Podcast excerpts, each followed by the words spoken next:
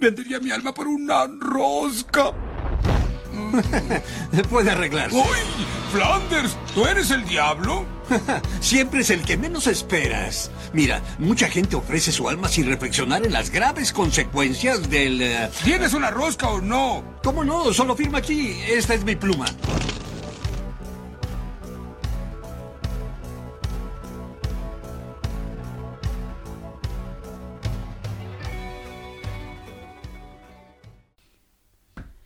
Las puertitas de la Virgo Cueva abrieron una vez más.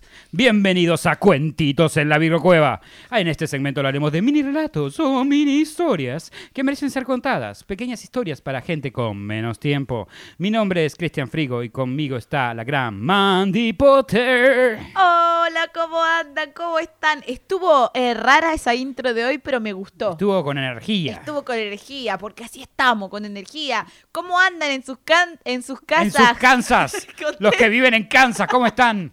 Contéstenme bien, Mandy. Mal, Mandy. Del orto, Mandy. Yo sigo Ah. complicado y aturdido, Mandy, antes que me preguntes. Toto, creo que no estamos en Kansas. ¿No? No. Toto. Toto. Pero bueno, antes de empezar, como siempre, quiero tirar mi chivo youtuber. Los invitamos a los que escuchan por Spotify o cualquier aplicación de podcast, eh, nuestro podcast, Bue. Eh, a que vengan a YouTube, se suscriban, le den like, le piquen a la campanita, Lo compartan con sus amigos también. lo compartan con sus amigos. eh, así crecemos esta hermosa comunidad de Virgos que somos y, y después nos siguen escuchando por su app de podcast favorita. Al primero que agrega 200 a nuestro, a nuestro contador de YouTube será invitado a una cena con nosotros. Claro, to- Ropa cual. opcional. Sí. Elegan Sport. Es la clave del. en bolas esportes. ¿Cómo sería en bolas Sport? Eh, o o, eh, sería como una campera de Adidas, pero abajo nada. Claro. No, ¿sabes qué? Todo en bolas y una vincha de ejercicio. Exactamente, o una de las, las muñequeras, esa Listo. cosa. Bueno. bueno, hoy vamos a hablar sobre pactos con el diablo. ¿Nunca quisieron algo? ¿Querer algo con tanta fuerza que darían lo que sea para tenerlo? Como prender la vela antes de empezar a grabar. Pero me acordé, qué sé yo, eso es lo importante. Vos seguís, vos seguís. ¿Cuál es el precio de tu sueño? Hoy vamos a hablar de casos en los cuales las personas persiguieron sus sueños y los consiguieron de una manera menos convencional, pagando un precio muy alto por esto. Hoy vamos a hablar de personas que hicieron un trato con el diablo. Apa la papa. También se escuchan los ronquidos de la. Las perras, yo, yo estoy haciendo, voy a hacer un trato con el diablo para que las perras dejen de roncar tan fuerte, pero no puedo dormir a la noche. Y para que me dé más pelo, Diosito. Pero es con el diablo, no con Diosito. Bueno, diablito. Vamos a empezar con alguien que seguramente todos conozcan. Y su nombre es Bob. Y su apellido es Dylan. Bob Dylan. Empezando con un ejemplo más contemporáneo, reconocido ahora... can- ¿Qué te ríes? Que dijiste Bob y yo pensé David Bowie. El constructor. David Bowie, pensé nada que ver. No, porque ni siquiera se llama Bob. Bowie se llama David. bueno, el reconocido ahora cantante y ganador del premio Pulitzer, Bob Dylan, dio una entrevista extraña en un programa llamado 60 Minutos. El entrevistador hizo la siguiente pregunta.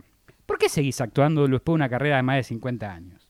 La respuesta que dio Dylan fue que hizo un trato con alguien hace mucho tiempo y estaba solamente cumpliendo su parte del trato. No es David Copperfield. Tampoco. No, ya sé, ya sé, vos seguís. Yo te aviso. Cuando el entrevistador continuó con la pregunta cuál fue el trato que hizo, Dylan respondió que era llegar a donde está ahora. Mira. La fama, riqueza, amor del público y talento innato para la música. Cuando el entrevistador preguntó con quién había hecho el trato, Dylan respondió que ¿qué te importa, hijo de put? No. Respondió respondió que con el jefe de este mundo, de esta tierra y del mundo que no podemos ver. Mira. Che, para los que escuchan el tercero que habla, no, no es una voz en su cabeza, es Mati que está en la operación. Sí. Eh, o puede ser una voz en su cabeza. También. ¿Ve hace ruidos como tu cabeza? Esta no es la primera vez que Dylan había hecho esta declaración. De- no, no, de- déjeme continuar. A Déjame ver, seguir sí. continuando. Ok. Esta no es la primera vez que Dylan había hecho esta declaración. En 2008 comentó que había viajado a la encrucijada. Una encrucijada es un camino de dos carreteras. Ok. Y había hecho un trato con alguien. En la mitología popular occidental se puede usar una encrucijada de caminos para convocar un demonio o diablo para hacer un trato. Mira. Cuando volvió, era un hombre, es el hombre, era el hombre que es hoy. Esto parecerá raro, pero en la industria de la música hay muchas figuras que dicen haber hecho exactamente esto. Ir a una encrucijada de caminos y hacer un trato con una entidad, volviendo con habilidades increíbles para la música. Por ejemplo, Robert y Tommy Johnson, que fueron legendarios músicos de blues. Mirá vos. Eso era lo que teníamos que hacer para ser talentosos. Sí, pero ¿a qué precio hay que ver? Ah. En el documental de Martin Scorsese, No Direction Home, que después eh, Spider-Man se robó un poco el nombre con No Way Home, Sí. Que sigue la vida de Dylan, un amigo de la infancia hace un comentario interesante, diciendo que Dylan solía tocar en fiestas y era bueno, normal, nada increíble. Esos que te tiran abajo. Sí. Pero después de regresar, eh, y también puede ser eh, como la descripción de un pete triste, ¿no? Sí. Bien, normal. Eh, era bueno, normal, nada increíble. Eh, ¿Qué iba a decir? Igual, eso para mí el amigo de envidioso. Puede ser, puede ser. Pero dice que después de regresar de unos meses en Nueva York, Dylan estaba demostrando proezas musicales poco comunes. Y sus amigos no lo podían creer. Algunos de ellos dijeron que era un, un cambiaformas. Mira. Así, se, así fue como Robert Zimmerman, el nombre real del- de este hombre, se convirtió en el legendario Bob Dylan. Mira vos. Y sí, sí, sí. Si yo vi una foto de, Ah, de- de Robert. Zimmerman, que es él en realidad, tiene una cara de boludo, se ve que también le pidió otra cara. Sí, sí. Pero ¿quién era el jefe de la tierra, el mundo y lo que no podemos ver? Algunos sugerían que Dios. Pero el Nuevo Testamento propone una nueva idea, que el demonio no es, di- no es, eh, no es- no es Dios el príncipe de este mundo, sino que el demonio es el príncipe de la tierra. En la historia del mundo está lleno de gente que hizo repetidamente tratos con el demonio, así que vamos a explorar estas historias extensivamente reales de alguno de ellos. Entonces hablaremos de hombres que firmaron un contrato de sangre para hacer un trato con el demonio, no con el de corbata. Primero, mantengamos, eh, pongamos en claro quién es el demonio. Satanás, Lucifer, Belcebú, Mefistófeles. Esta figura aparece en muchas religiones y culturas a lo largo del mundo. Es tan común que es considerada parte de la naturaleza del humano. La más Belcebú. Siempre tiene una cosa en común, siempre es la personificación del mal. Una increíble, hostil criatura con gran fuerza de destrucción cuyas armas más usadas son la tentación, tentación y el engaño. La tetación. La tentación, la teta amante. Tal vez el concepto más conocido del diablo está en el poema de John Milton Paradise Lost o Paraíso Perdido, donde el diablo es el joven caído Lucifer cuyo orgullo hizo rebelarse ante Dios. Es retratado como una carismática y pasional figura, aunque severamente fallada, que es incapaz de hacer bien o ver cómo sus acciones generan mal hasta él mismo. En un punto literalmente dijo que haría un cielo del infierno. Tranca. En mi creencia propia, el mal es inherentemente, del ser humano o cualquier especie con raciocinio. El diablo es la personificación de ese mal, pero no creo que esté abajo de la tierra esperando con un tridente. Es un mal que los humanos somos capaces de generar a nosotros y a otros. Es el tipo de pensamiento que lleva a guerra, discriminación, hambre y algún día la destrucción de la raza misma. Sin importar cuál sea tu postura sobre el diablo, hay muchas historias de personas que hicieron trato con él que resaltan del resto, no porque involucren figuras conocidas de la historia, sino porque incluyen bizarras, inquietantes y perturbadoras consecuencias que le siguieron. A ver. Empecemos por Faust. Fausto. Faust. Faust. La primera y tal vez más conocida historia de un trato con el demonio es sobre Faust. Faust es una obra literaria que fue escrita una y otra vez por diferentes escritores. Empieza como una historia de moralidad tratando de advertir sobre los peligros de una ambición sin control. Cuando la historia de un hombre que, en busca de conocimiento absoluto, entra en desesperación y empieza a tener pensamientos suicidas, en este estado hace un trato con el demonio quien le- se le aparece ofreciéndole una mano, como cuando necesitas una mano más para masturbarte. Ok. Y vos justo estabas tomando coca al mismo tiempo que Sí, fumando y no sí. tenías esa mano. No, ok. ¿Qué tal no, si me- les... no sé, no me pasó, pero bueno. a mí me pasó tantas veces. Bueno, shh, basta. Ah, ¿Qué tal si les digo que esta historia está basada en un hombre real, Dr. Johann Georg Faust de Alemania, quien era tan malvado como su contraparte literaria? Durante 30 años viajó por toda Europa haciendo trucos de magia, ofreciendo horóscopos y fue acusado de fraude en varias ocasiones. También alegó en varias ocasiones que era un médico, doctor en filosofía, alquimista y astrólogo. Ah, era un mentiroso de primera. Era un poquito de como muy mentiroso. Un hombre muy conocido que múltiples fuentes definieron como intrínsecamente malvado. Su reputación en el momento estaba basada en lo supernatural. Dijo que podía repetir y mejorar los milagros de Cristo, como Para, un la update de. Windows, digamos. Camíname por el agua ahora, la concha de tu madre. ¿Quiere mejorar este milagro? Sí, solamente por 99. Con 99. Y liras, no sé qué era, pero bueno. Y se decía que viajaba con un sirviente, con un caballo y un perro. El perro se transform- el- con el perro que se transformaba cuando él quería en un sirviente bajo su voluntad. ¿Qué? Era un perro transformista. Mentira, era un, Era un perro drag. Che, vamos. El perro diciendo, hoy me montaré de señor. Me voy, me voy, me voy a anotar a, a RuPaul Drag Race. Eh, espera. El perro maquillado ahí tapándose las cejas al lado de Alisa Edwards.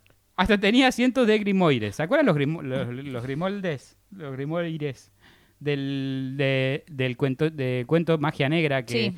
eh, básicamente el más grande es uno que escribió el diablo que Sí, es que era un libro entero que sí. Bueno, pero hay varios que son se llaman igual, pero en- son en- chiquitos. Son, son chiquitos, son de Tamaño bolsillo. normal, claro. Son para, para vender en el, en el tren. Para la dama de, para la cartera de la dama, para el y si quieren saber un poquito más, vayan a ver el, el- de vuelta, do- do- otro capítulo. Estoy, Sí, hace sí. mucho no nombraba el capítulo de Magia Negra, pero vayan a verlo, que está Mati también ahí, Con haciendo dos, comentarios. Sí. Algo así, uno era así. Que son básicamente libros con hechizos que se le eran atribuidos. Llegó a tener tanta reputación que fue denunciado por la iglesia. Sus habilidades mágicas fueron tomadas muy en serio por figuras importantes como nuestro amigo viejo, nuestro viejo amigo, Martin Luther, Sí. que ya apareció en varios capítulos, entre ellos lo de la guía fantasmal, Sí. me acuerdo. Sí. Continuamente fue acusado de fraude y sodomía. Fue expulsado de la mayoría de las ciudades, pero no fue hasta su muerte que su fama realmente se volvió viral. Se volvió viral, tipo, más que nosotros. Wow. Sí, muere en una explosión, presumiblemente haciendo alquimia. Su cuerpo fue encontrado mutado. Tanto que se presume que había mutado antes de la explosión. Muchos asumieron que el precio que el- fue el precio que pagó por hacer un trato con el demonio. Contorsionado y deformado, su cuerpo hasta no parecía humano. El cuerpo fue encontrado mirando hacia abajo, pero cada vez que se lo ponía mirando hacia arriba, era luego encontrado nuevamente mirando hacia abajo. Porque le gustaba dormir mirando hacia abajo, obviamente. Le gustaba dormir con la cola para Sí. arriba. Como mirando a las entrañas del mundo. No importa cuántas veces lo intentaron voltear, siempre volvía a mirar hacia abajo. Ya está, chicos. No pierdan más el tiempo. Déjenlo mirando hacia abajo. Después vamos al próximo eh, figura que hizo un pacto con el diablo, que se llama. Bernard Foque, Foque. Foque con doble K. Durante el siglo 70, el imperio holandés tomó cada esquina del mundo con colonias en casi todos los continentes. El imperio holandés tenía mucho poder y riqueza, ya que tenía el control de las, de las especias más caras. Especialmente porque todo el mundo quería esas especias. Sacaban estas especias de Indonesia, pero el problema era que el viaje de Holanda a Indonesia podía tomar, con suerte, un año. Claro. Porque no tenían Amazon Prime en esa época. No, no, no. Haciendo el intercambio de especias fuera tremendamente largo y propenso a piratas y hundimientos, enfermedades y mucho más. Sin embargo, a pesar de todo esto, el capitán Bernard Focke, fuck, Ber- Bernard Fuck le voy a Bernard decir, Fuck. estaba, comple- estaba completando este recorrido en solo tres meses. Mirala. Esto era La literalmente... más rápida del oeste. Sí, acababa en un flash. Esto era literalmente En un flash para la época. Sí, para la época era, era un precoz. No existe ningún canal para hacer este trayecto. O sea, no hay, no manera de que, que vos puedas por el medio de los continentes hacer esto. Tienes que dar Sí. vuelta por todo. Y sí. Eh, pará, no existe ningún canal para hacer- Para llegar tenía que viajar alrededor de Europa, África y sur de Asia para llegar a Indonesia. No es un pequeño viaje ni para barcos modernos. Pero en los 6.900 esto era imposible directamente. 200 años después, este, este viaje le tomó a Clipper, un barco mercader diseñado para tener más velocidad que los demás, cuatro meses en total. Lo más increíble es que las cartas de navegación del barco de Bernard Fock, Fuck verificaba el tiempo de tres meses para terminar el recorrido. Al menos que fueran falsificadas, Fock, Fuck estaba haciendo este tramo en tres meses. Fuck. Vas a decir fuck fuck cada vez que lo leas. Pero documentos falsificados no podían explicar los testigos que afirmaban que los movimientos de Fuck llegaban en el tiempo, eh, en tiempo a dicho a destino una y otra vez. O sea, llegaba, él llegaba. Las historias era lo contrario tuyo, digamos. Yo llego. Sí, pero eh, si, esto- si el, si el viaje tardaba un año, vos llegabas al año y medio. Y seguro. Seguro. Pero llegar, llego. Sí, llegar llega. Tarde, pero Las seguro. especias, si las llevaba Mandy, llegaban un poco más tarde. Claro. Estaban más concentradas. Las historias de este momento dicen que todos los tripulantes de su viaje eran realmente maltratados por el capitán, quien hacía de sus vidas un infierno en la Tierra. Pero había otro rumor sobre el capitán, uno que explicaría su velocidad extraordinaria. Dice que vendió su alma al diablo para ser el navegante más rápido del mundo. El diablo accedió e hizo modificaciones sobrenaturales sobre el barco de Fuck, permitiéndole que accediera a velocidades que eran imposibles en ese momento. Mirala. Así Fuck se convirtió en el navegante más rápido del mundo. La Pero más aquí, rápida del oeste. aquí no termina su historia. A ver. Cuenta la leyenda que luego de disfrutar de su parte del pedido, luego de su muerte, el diablo volvió para cobrar parte del trato. ¿Y en qué lo, te digo que lo sentenció a navegar por el océano el resto de la eternidad como capitán del legendario barco fantasma de Flying Dutchman de la franquicia de Piratas del Caribe? Apa, míralo. Condenado a nunca encontrar puerto nuevamente. Y desde que fue visto cerca de un lugar llamado Cape of Good Hope en 1709, el Flying Dutchman aterroriza a los navegantes como un recordatorio del verdadero costo de hacer negocios con el diablo. Para que no te olvides. No, no se olviden de fuck. No sabían de coger, No básicamente. de- Creo que nadie se va a olvidar de eso. Ya, ya está viniendo para acá el rapi. Sí, Bueno, Mati, pronto va a tener que bajar. sí. Eh, volviendo a la música, Bob Dylan y los hermanos Johnson no son los únicos en la historia que hicieron un trato con el demonio. Pero sobre todo estos músicos existe una figura que sobresale. Y acá vamos a la historia de Niccolo Paganini. Bueno, para... Hemos regresado, perdonen la, la- la interrupción, de, de un introvertido rapi que nos trae comida a las 3 de la mañana. ¿Cómo se atreve? como corresponde. Volvemos a la última historia de Pactos con el Demonio de, esta de este cuentito, que es de Niccolo Paganini. Tan, tan, tan, tan. ¿Qué sos, Paganini, que pagás todo? ¿Qué sos, Paganini? ¿Eh?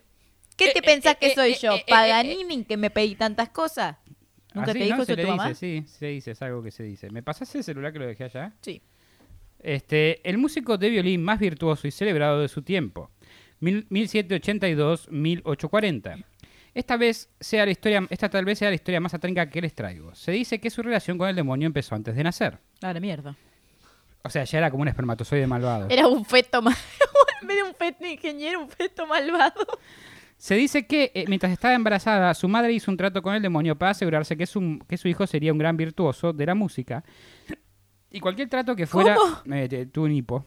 Cualquier trato que fuera que hizo dio resultado, pero no sin sus costos. Para la edad de 13 años, sus habilidades en el violín ya superaba la de su maestro, quien dijo que no tenía nada más que enseñarle. Era un niño prodigio. Y lo que a otros le costó décadas de esfuerzo vino a él con casi una facilidad sobrenatural. A los 15 ya estaba haciendo solo tours. Paganini, en Rock in Rio. Impresionando a la gente con su increíble habilidad en el violín. Pero también aquí fue donde encontré- eh, sus problemas empezaron. Aunque beneficiado con una increíble habilidad desde la cuna, la fama y fortuna que recibió muy temprano en su vida no evitó, sino que más bien facilitó que se volcara al alcohol, los juegos de azar, prostitutas, etc. Aquí es donde algunas historias sobre él empezaban a surgir. Una muy popular dice que mató a una mujer que sedujo y usó sus intestinos como cuerdas de violín. ¿Cómo? Como cuerdas de violín. Ok. Como cuerdas de violín. Sátate. Como cuerdas, Basta. pero de violín. Ah, bueno. Y impresionó, imprisionó su alma dentro del instrumento para siempre. ¿La ¿Nunca de la te pasó? Sí. No, sigo viva, así que nunca me pasó por ahora. Pero aunque ridículas estas historias surgieron po- por la imagen y comportamiento de Paganini. Primero su velocidad no tenía comparación, podía tocar hasta 12 notas por segundo.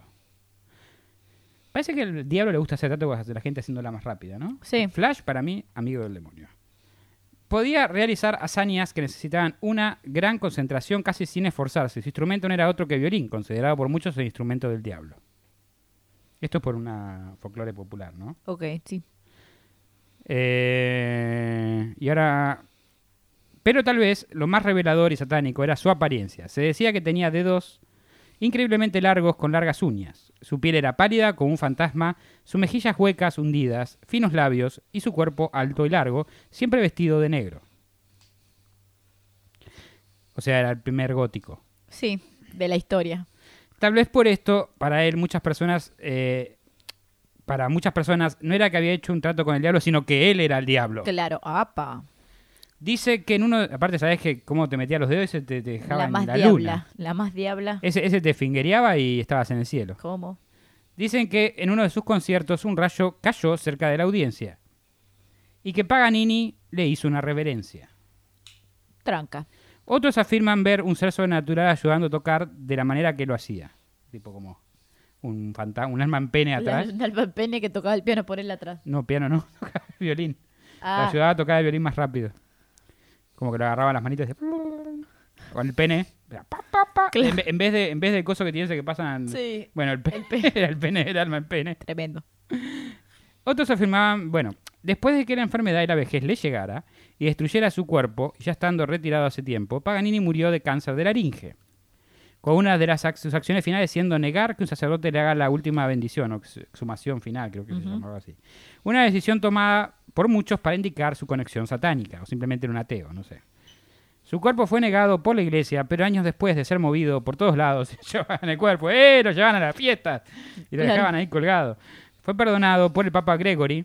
Lo dejaban sentado en la silla con un violín así. ¿Vieron la película eh, esa que, que- que dos amigos llevan un... ca- eh, se Sí, mueren? Sí, y bueno, sí, esa. No eh, me acuerdo el Weekends nombre. a- a- no me acuerdo el nombre, pero bueno. Después Mati lo va a buscar cuando esté editando. Fin de semana de locos. Arre, no, pero. Y puede ser, porque Capaz que la traducción sí, ¿eh? Sí, puede que la traducción sí. Este, esas traducciones que no tienen... Creo que es Weekends at Bernie's. Eh, porque Bernie es el que se había muerto y lo- Sí. lo el cadáver. Que era el jefe. Era el Sí, jefe empresa. era el jefe.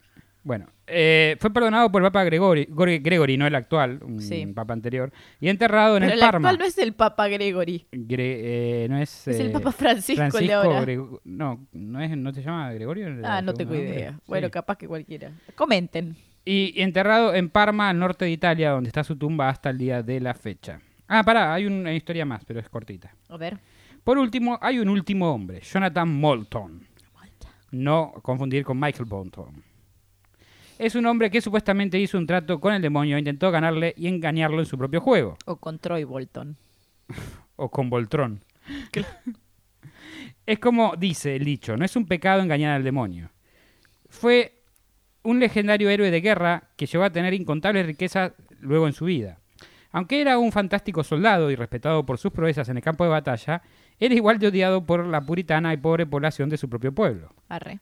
La razón, frecuentemente pavoreaba su riqueza en frente de ellos. Ah, era un choto. Poco le importaba cómo lo tomaran. De hecho, Choto, adquirió riquezas tan rápido que fue rápido, asumió que había, la gente rápido asumió que había hecho un pacto con Satanás. O sea, es como que la tenés larguísima y Sí. vas por la calle revoleándola tipo Sí, la sí, cara- sí, haciendo el miren, miren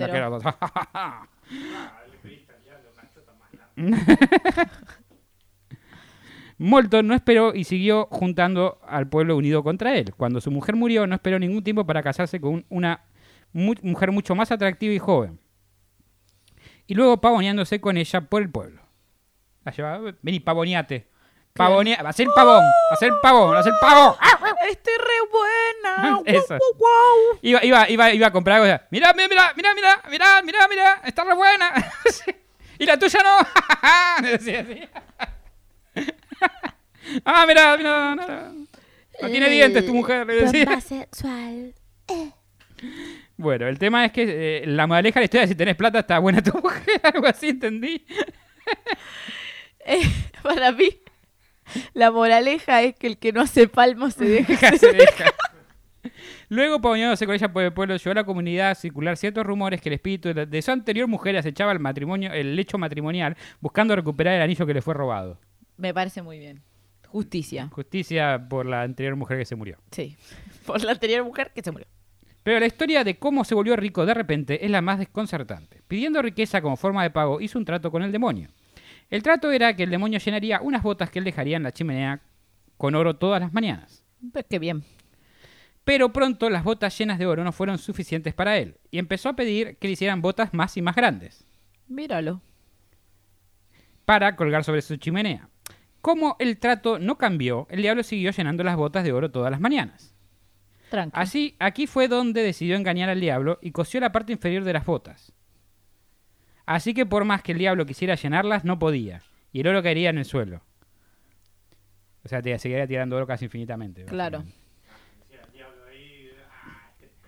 El diablo ahí dijo como, ¿así? Así que a ver quién la tiene más grande, dijo. Claro. Esto, esto no le cayó bien al diablo y enfermó, eh, enfermó de ira y quemó la casa de Molton. Tranqui, 120.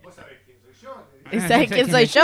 Belcebú, la concha de tu hermana. Sí. ¿Sabes la- lo grande que la tenés que tener para engañarme a mí, Y mirá de mujer, la estoy pavoneando, la estoy pavoneando. decía. Está mejor que la tuya, le decía. Eh, él y su familia escaparon apenas con vida.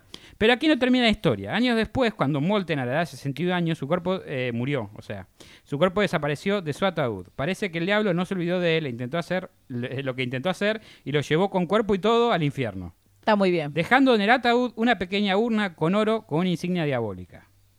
Está muy bien. Lo que pasó con Bolton realmente tal vez nunca lo sabremos, pero ¿considerarías vender tu alma y cuál sería el precio que pedirías? Comenten. A ver. Yo, mi cabellera de los 18 años. Nunca Y mi sanidad. cuerpo de los 18 Nunca años. sanidad mental. Tipo. Ni salud normal. Claro. Pues si ven un tipo Un de riñón. Un dos. Dos si tienen por ahí.